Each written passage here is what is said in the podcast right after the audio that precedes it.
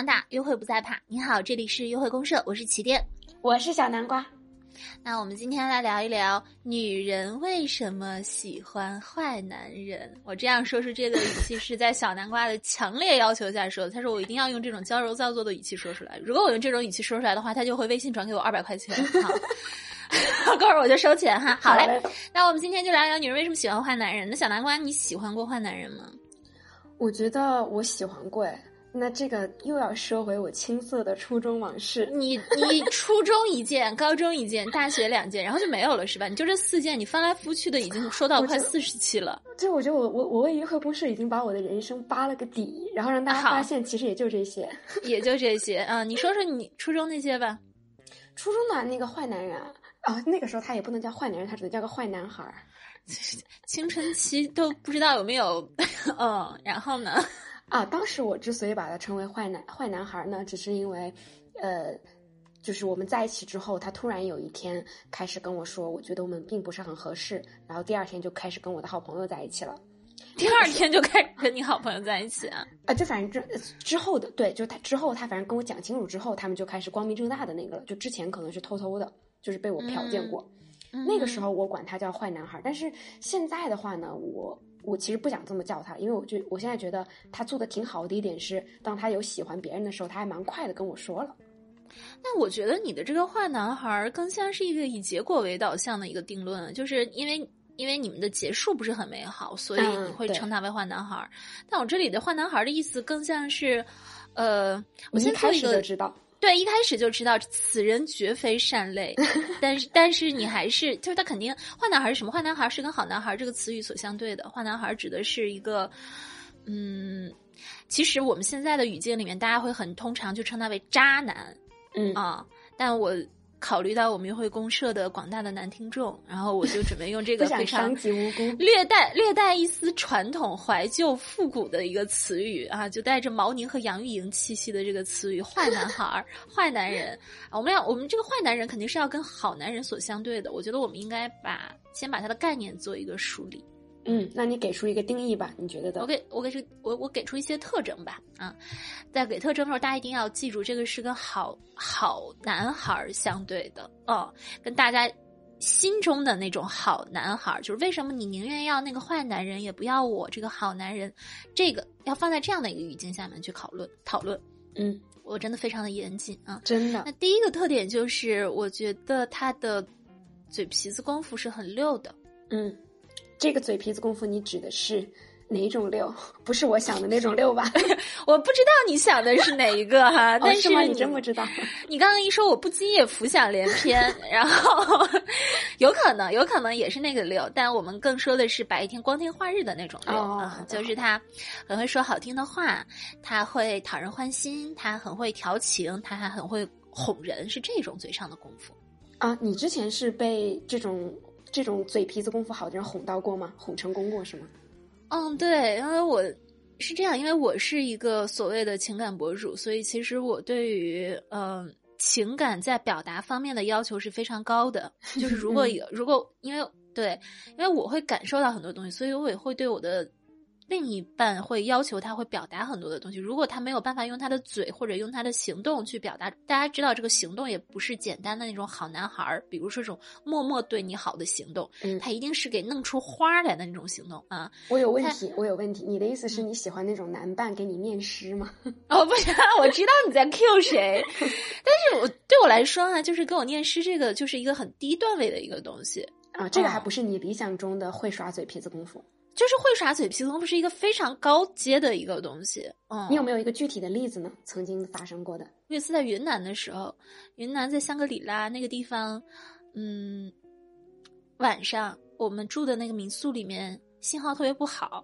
然后我晚上呢，我自己出来去到前台去拿一个东西，突然发现手机上有一个，就是平时都是没有信号的，只有在小院子里才能收到信号。嗯，我突然在经过院子的时候，发现有一个。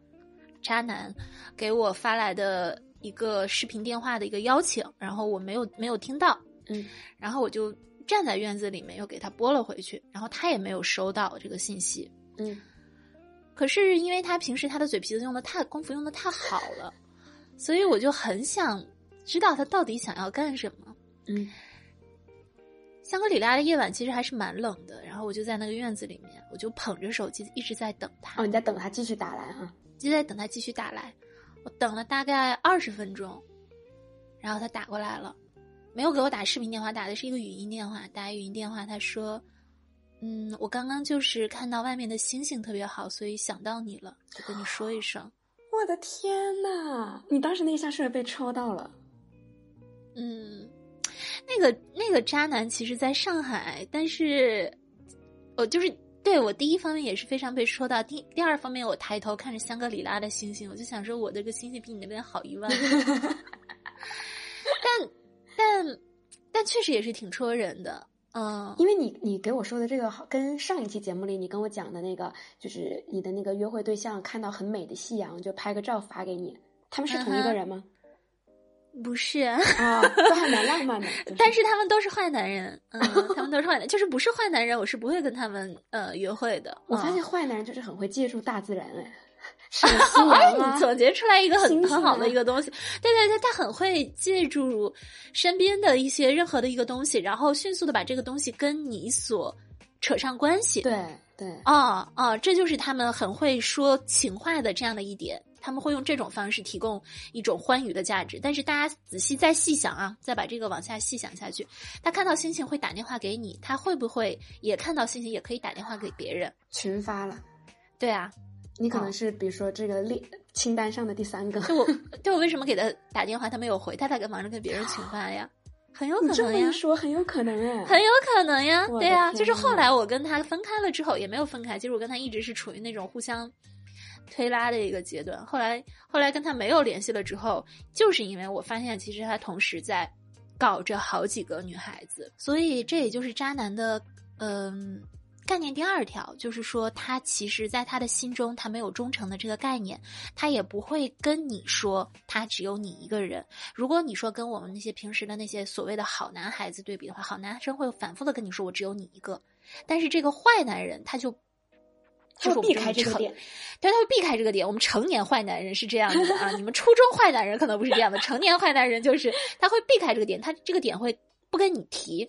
但他每次，我我可能这是我的一个很大的一个问题，就是我一直是觉得一个人跟多对多，就是我们在相互接近的时候，你有几条鱼，我也有几条鱼，这是一个很正常的一个事情。嗯啊，所以其实我也不太会问。啊，就是如果双方都互相知道我是几几条鱼之一就还好，怕的就是有一方不知情。对我其实当时跟他跟他分开，就是跟他停止交往的一个很大的一个原因。虽然我知道这个渣男的一个点是他其实是一个海王，他有很多很多的鱼，然后我是他的鱼之一，然后可能我也有很多很多的鱼，他是我的鱼之一。但是让我不爽的一点就是有一天我们俩的。感情已经，或者是说我们俩的阶段已经到了某一个地步，他对我说出了“你是一个不一样的一个人”的那一步了。哦，他给了你这种假的承诺，给了我这样的一个信号了。然后过了一段时间之后，我又发现其实他可能跟很多人都说你是一个不一样的人。那个时候我才觉得哦，不行，我要断掉。嗯，好，那这里就要引出渣男的特征第三点了，就是他不会告诉你说你是唯一的。他只会告诉你说你是不一样的，这个话说倒是蛮聪明的，因为这个世界上每个人就是不一样的，因为他就是不一样，因为我们的 DNA 就是不一样的，啊，就是你还不能接受。啊，对，比如说你在你心里有十个女的，就比如说四郎吧，四郎他有皇后，他有 他有嬛嬛，然后他有他有安陵容，他有华妃。然后他有他最最不得宠，对啊，他每个人都是他都可以跟他说你是不一样了，然后他就说你有一个特点是怎样怎样怎样。如果是一个涉世未深的女孩子的话，她听到这个东西，她就陷进去了，因为她觉得我被你看到了，你找到我的这个点了。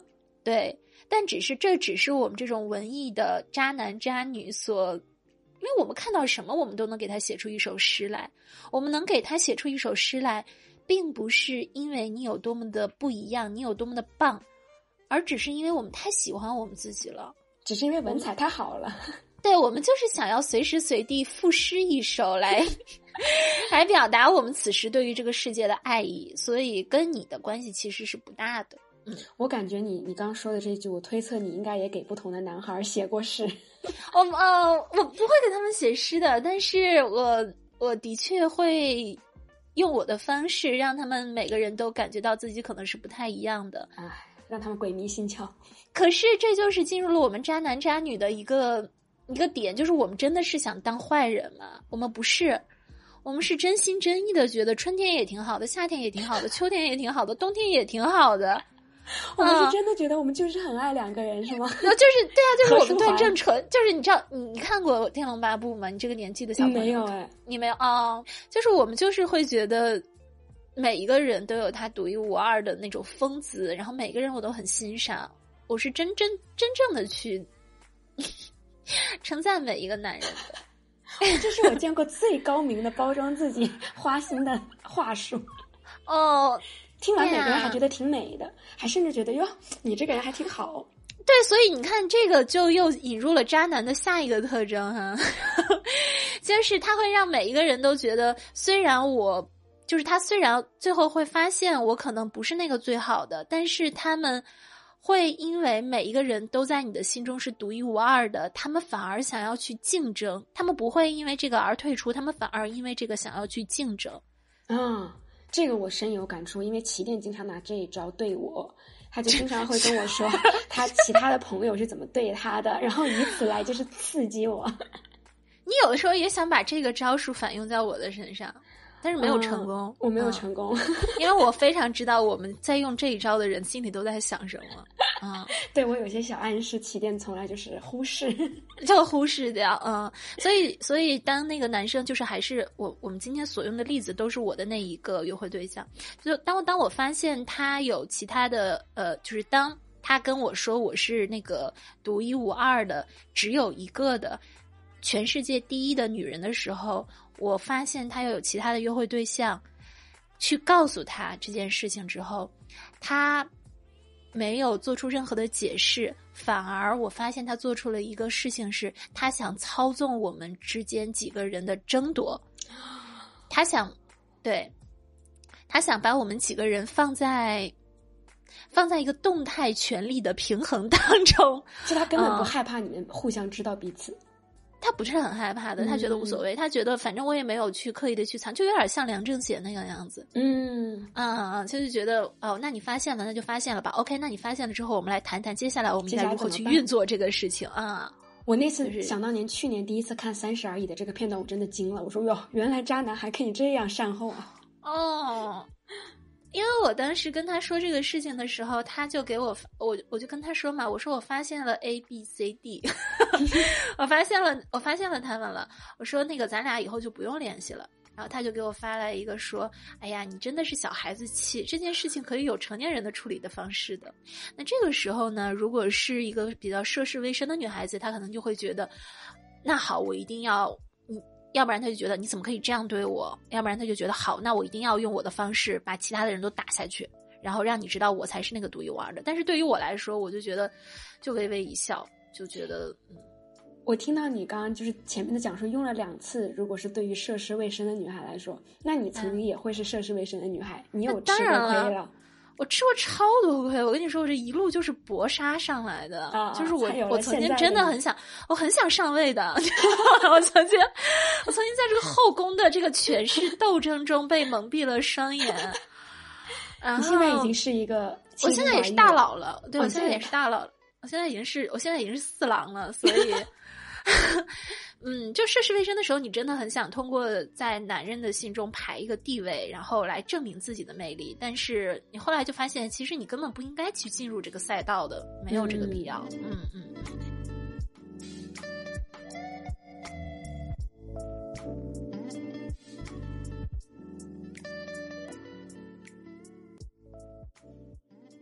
就虽然我自从某一个年纪开始，就变成了。踩在渣男的肩膀上成长，成为渣女的这么一个过程，你也被驯化了，我也被驯化了啊！我们互相搏杀吧，我们互相搏杀，不能说他驯化我。可是现在想一想，就觉得如果让我选，我还是愿意跟所谓的这些坏男孩谈恋爱，因为跟他们谈恋爱和和他们交手实在是太有意思了。嗯嗯，就是说比老比跟好男人在一起更得劲儿哈。对你这个词儿用的太好了，就是得劲儿，就是宁可宁可受伤也要得劲儿。伤吧，我觉得你为什么你跟好男人在一起就不受伤吗？也会受伤，就是而且那个伤是是欲求不满，是 有苦说不出，是你明明很不满意，但是你跟他说他又不明白，那种教不会。就对，很累。但渣男的这种伤，就是我操，就是哇，是可以百转千回，就是另一种。哎呦，可惜了，大家看不到我的表情。我现在真的 正在扭捏着，不知道什么。我正在扭捏着，就是是另外一种，就是那种虐的一种酸爽的感受，和那种闷闷痛的感觉是不一样的。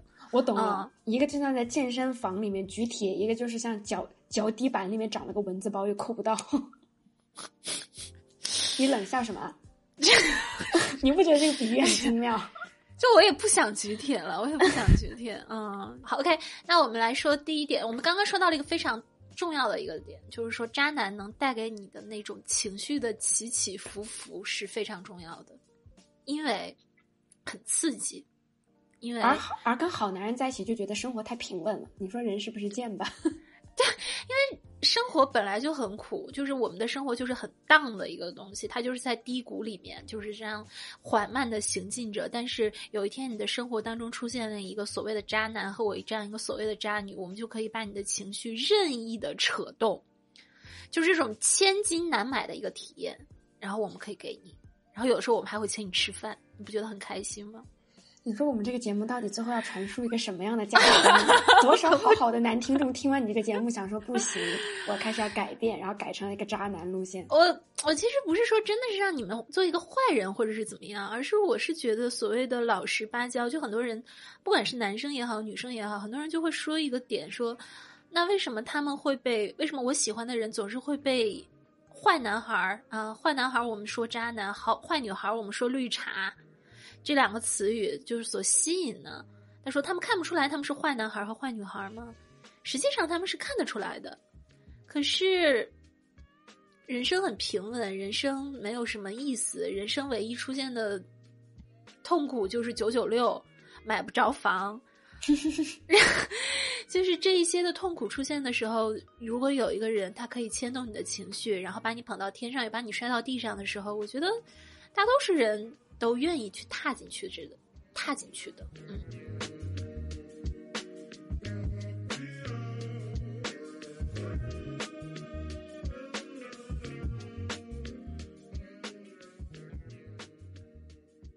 你刚刚说的是跟渣男在一起生活特别刺激嘛？我觉得另外一个点，我们逃不脱坏男人的魔爪，是因为坏男人都是比较受欢迎的。然后，那么你跟坏男人在一起呢，就会觉得你自己是那个很有竞争力的那一个人。这个呢，又不得不让我提起我初中的青葱往事。你快把这本这个葱拿出来吧。就是当时我跟那个男孩一起从小卖部里走回来，我们俩一起打着伞，迎面就走来了他之前的那个前女友和她的闺蜜。然后他们俩就看着我们俩在一起就很不爽嘛。然后可能那个女孩也放了一些狠话。然后我这个。那个男初中的那个男孩就呃为了保护我，他就也放了一些狠话回击回去，然后我们俩就越过了这个闺蜜和前女友的障碍，又继续向前走。反正那一刻就觉得自己有脱颖而出。嗯，青春期的少女是很需要这种方式来证明自己是不一样的。嗯，对，就觉得男生还是蛮在校园里面还蛮蛮蛮风云人物，对对对，风云人物的。嗯，那对啊，就是我。再举出我刚刚前面的那个例子来说，我为什么，呃，就是我刚开始跟那个男生、跟那个渣男约会的时候，我自己也知道他不会是一个非常检点的人，嗯，但后来我为什么就是陷进去了呢？就是因为这样的一个不是很检点，这样的一个很很到处都吃得开也受欢迎的人，这样一个有经验的人，如果他也对我表示好感的话，会不会说明？我在他所有的往事里面，是那个脱颖而出的一个人呢。啊，女生就会觉得自己特别，虽然不一定真，说不定他对很多人都这样。对，虽然虽然他可能是对所有的人都这样，但是当你站在他的对面的时候，你就不由自主、不可避免的会被那种虚荣心所驱使。我觉得这就是人性的弱点，就人是逃不了这个东西的。是。那刚刚讲到了，渣男一般都是经历过很多，然后身边有很多的异性，然后你觉得在这些异性的围绕当中，他看上了你，说明你是一个不一样的，是一个更有价值感的人。其实渣男他有一个很重要的一个点，就是他非常会利用用他之前的资源和他过去的经验，以及他过去身边的约会对象的，嗯，个数和质量来为自己添光，就好像写一份简历一样。嗯，然后这个时候你就会觉得跟渣男在一起，他有那么多的经验，他有那么多故事过的故事，你跟他在一起，你就会觉得你自己也可以学到很多很多的东西。这个就是像年轻女孩，我觉得尤其是这样。面对那些比自己成熟的人，他会觉得这个世界是自己完全没见过的，好像可以通过这个有一个更快速的办法，能够掌握一堆同龄人没有办法到达的。对啊，为什么说年轻女孩子喜欢大叔啊？嗯，然后一些漂亮的姑娘喜欢傍一个大佬啊，然后还有一些老实的女孩子喜欢跟渣男在一起啊，就是因为那是一个你完全。如果你凭借你自己，他所谓的踏踏实实、一步一步的努力，和你在你自己原来的人生轨迹上面，你没有办法去遇到这样的一个人，你没有办法去触碰到那样的一个世界，所以你其实想通过谈恋爱的这样的一种亲密接触的一个方式，来迅速的完成一个转换，一个角色上面的转换。哎，这个地方我还蛮想讲，就是前段时间不是公布了马思纯跟那个小乐乐队主唱的恋情？对啊，对啊，对啊。哎呀，对我其实看到那个，我特别想就是讲这个故事的，因为马思纯就是根据报道，就是她从小就是乖乖女当惯了，所以她想通过跟乐队主唱在一起，然后来一次 补补足她青春里没有经历过的那种疯狂。嗯，所以当时其实蛮多人对马思纯的这种行为提出质疑啊，然后担心啊，就是去劝马思纯跟那个人分手啊之类的。但其实我觉得马思纯心里，我不知道他心里知不知道那个小乐是所谓的渣男。但你真的觉得我们会因为知道对方是一个渣男，就不去跟他在一起了吗？我觉得反而更不会，就很像是他们说男生知道女孩是绿茶，但是还是乐在其中一样。对，就第一个是因为虽然他不是一个好人，但为什么我们只能跟一个好人谈恋爱呢？嗯，就虽然我知道喝酒不好，但我为什么就我我就是喜欢喝酒啊？我在我不危害我生命生命健康的前提下面，我在我不违法的前提下面，我去喝一点，到底怎么了呢？就像那个烟盒子上面，即使写了吸烟有害健康，大家还是一个一遍一遍的要打开那个盒子抽。哎呀，我们这一个节目的第一个金句终于出来了，就是哪一个？哪一个？就是哦，你要跟我竞争是吗？是你说的还是我？啊，就是这个，就是觉得我知道这个东西有害健康，但是不会死啊，嗯，但是不犯法啊，但是它能让我快乐啊，我为什么不试一下呢？人要人活到九十九，要一个又。特别特别健康的，然后能够跑马碎大石的身体，到底有什么用呢？我觉得这个可能也不适用于所有人，就是可能有的人他就是喜欢那种平平稳稳、长长久久的幸福，嗯，但不排除另一部分人他就是喜欢追求刺激，这是他快乐的来源。我觉得，我觉得很多人他对于马思纯，你看他也三十岁了嘛，他其实他对我觉得他对。他的生活经历，他的生活经验，肯定是比大多数我们这些在电脑面前去指点他的人要丰富的多的。嗯，那他为什么会选择一个这样的一个人？我觉得他是有经过自己的思考的。他觉得，你跟这样跟这样的一个人在一起，是可以完成他生命中的某一些的遗憾。你你疯狂的跟他说，就是比如说我，我真的很想喝个冰水，我可能一年没喝了，我今天三十九度。天气三十九度，我就是想喝一个冰水。所有的人都告诉我不要喝，不要喝，不要喝，喝了对你的身体不好。可是我就是特别想要过这个瘾，我喝它一口，让我爽一把，又怎么样了呢？对，我觉得他到时候，比如说，如果说撞到南墙，人家自然就懂了，他就明白这个事情了。他其实是在用，我们现在又要反过来用这个理论，就是说，很多人都来觉得你跟渣男在一起，你是吃亏了啊，你怎么怎么样？可是你何尝？你如果换一个角度来看，如果这个人的求生的意志足够的强大，如果这个人有着足够强悍的生命力，渣男未尝不是他完成自己生命价值感的一个工具。对，就像马思纯，他其实你可你也可以说他得到了一部分，虽然最后他可能分手或者怎么样。对啊，对啊，对啊，嗯，这个地方就说的特别好，嗯。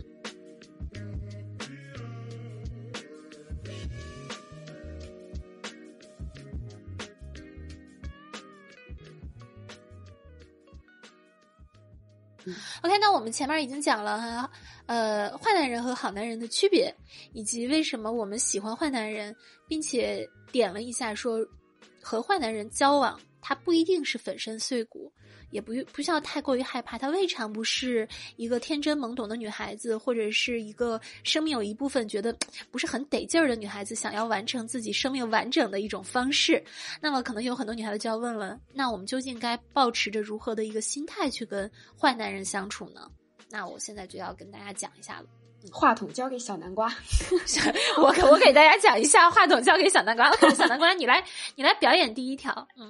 我觉得第一个呢，其实是跟之前的一个原因相对的，因为我们之前讲说女孩总喜欢觉得自己是独一无二的那个嘛，所以我觉得这个保持的心态就是你不要有这种自信的心态，觉得自己就是独一无二，可以收复这个脱缰的野马。我觉得，嗯，自信是人人都应该培养的一种心态。就如果跟自己说不要太自信，其实是一个，它其实是一个负面的一个暗示。我觉得你应该换一个。换一个话术啊，话术决定一切。你换一个话术，就是，呃，就是这个目标是让我自己爽，而不是把它变成把它从浪子啊掰成中之物，对，变成一个好男人。你不要改变他，你用好他，你只。亲戚又出来了，你不是来改变他的，你是来使用他的。我没有物化男性哎，这么说 没有关系啊，大家互相使用又怎么样？就谈恋爱对吧？就对，嗯，我这个地方无法自圆其说，但是没有关系，互相物化吧。你是来使用他的。你刚刚讲的就是说，呃，在跟渣男接触的时候，一定要想清楚目的嘛。比如说，我就是来图个欢愉的，我就是来。图你身上的什么资源的？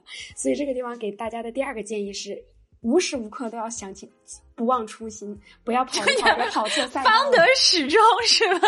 对，就是有人可能一开始的时候他知道说自己是干嘛来的，后面就可能演演戏演着演着就陷进去了，就跑别的赛道去了。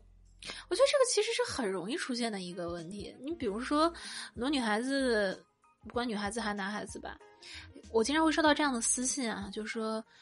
呃，我我只是出个轨，我只是约个炮，我刚开始没有想到这一点的，但是没想到我走到这一点，啊，这个就是人的这个心思其实是很不由你自己控，就很不由你自己控制的。你反复提醒你自己，但是由于你自己的经验啊，你的阅历啊，可能没有到那一块儿，你觉得你能完成的非常的好，你觉得你能从人家身上图点什么东西，可是既然你想从人家身上图点东西。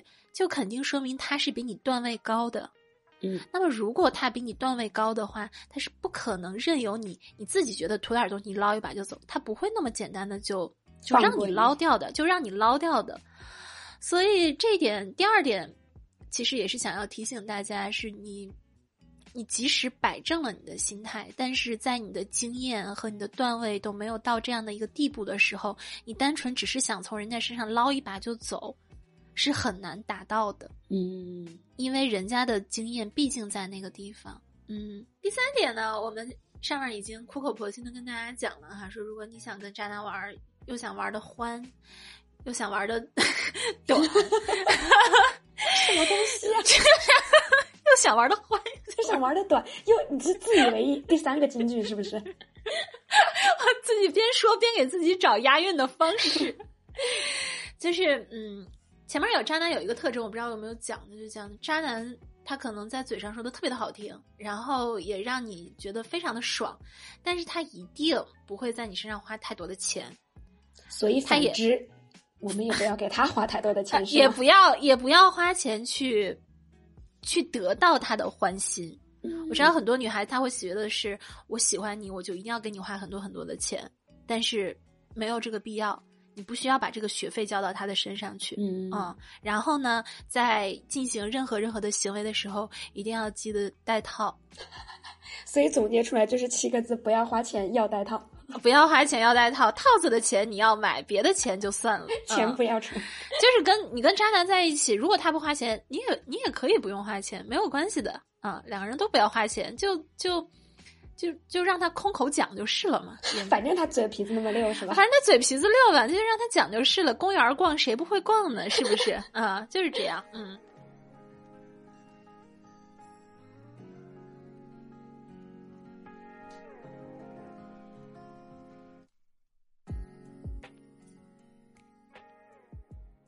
所以我觉得聊完这么多，到收尾之际，我想要做一个小小的总结，就是我们这个节目呢，并不是一个价值观败坏的节目，就是让大家都去当渣男，都去当坏男人，而是我跟你说，已经觉得我们现在价值观败坏的人已经已经已经关掉了，是吗？啊，关你还愿意听到这个？我们我们这个应该在一开始就说，真的很影响我们的完播率。是，对，所以我们这个节目主要是想说，我们一定要想到当初。为什么爱坏男人？一定是他们身上有一些可取之处，比如说他嘴皮子功夫溜，比如说他能够给你一些情绪上的价值。我们不是要学会成为渣男本身，而是可以学他身上这些好一点的品质，为我所用。当然，当然有有些男生哈，或者有些女生，他可能听到这个他就生气，就说你怎么又让我赚钱，然后又让我呃买房子，然后又让我学人家嘴皮子甜，你怎么什么都让我学？可是有的时候，我希望大家明白一个道理，就是很多时候我们在择偶的时候，在婚恋的时候，我们其实把技能点加错了地方。你有一份稳定的，你有一份好的工作，你有一份稳定的收入，这是你作为一个人活得好的一个前提。但说实话，你如果已经有了一份稳定的工作和一份比较不错的收入，那么你这个工作在更稳定，或者你这个收入在更不错。这只是给你这个人加砝码而已，而不是让我更喜欢你的。啊，就不是在两性里面，这个情感的市场里。对，这就是对，就是你在你个人这个砝码上加，已经加好码了。你再高，这个跟我是没有关系的了。你在跟我有关系的地方，你不去加是不行的。那么什么地方是你跟我有关系的呢？就是渣男的那些。对。就是，对，就是嘴甜什么什么的一点，所以你真的就是赚钱到一个地步就 OK 了。你再赚的更多，你不要跟我说这是为了我，其实不是，这是为了你自己。对你如果真的是为了我那些东西，我想要的一些，不管是嘴甜啊，还是小刺激啊，还是会玩啊，这些东西才是我要的。嗯。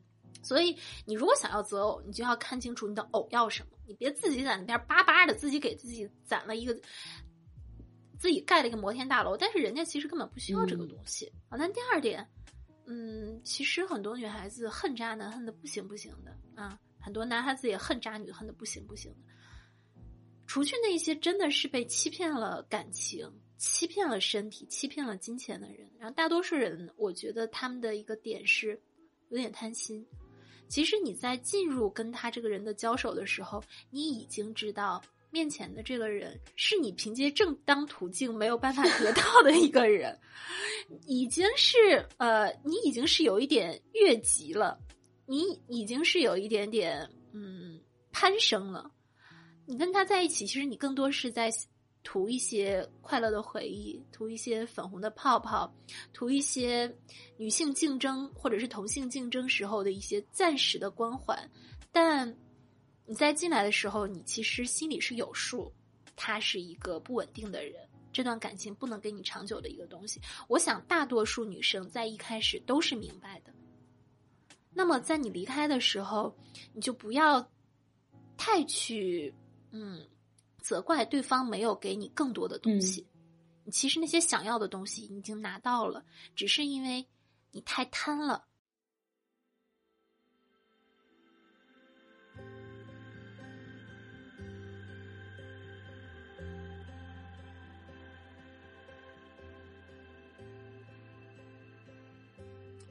好，那我们今天这期约会公社关于为什么女人喜欢坏男人的。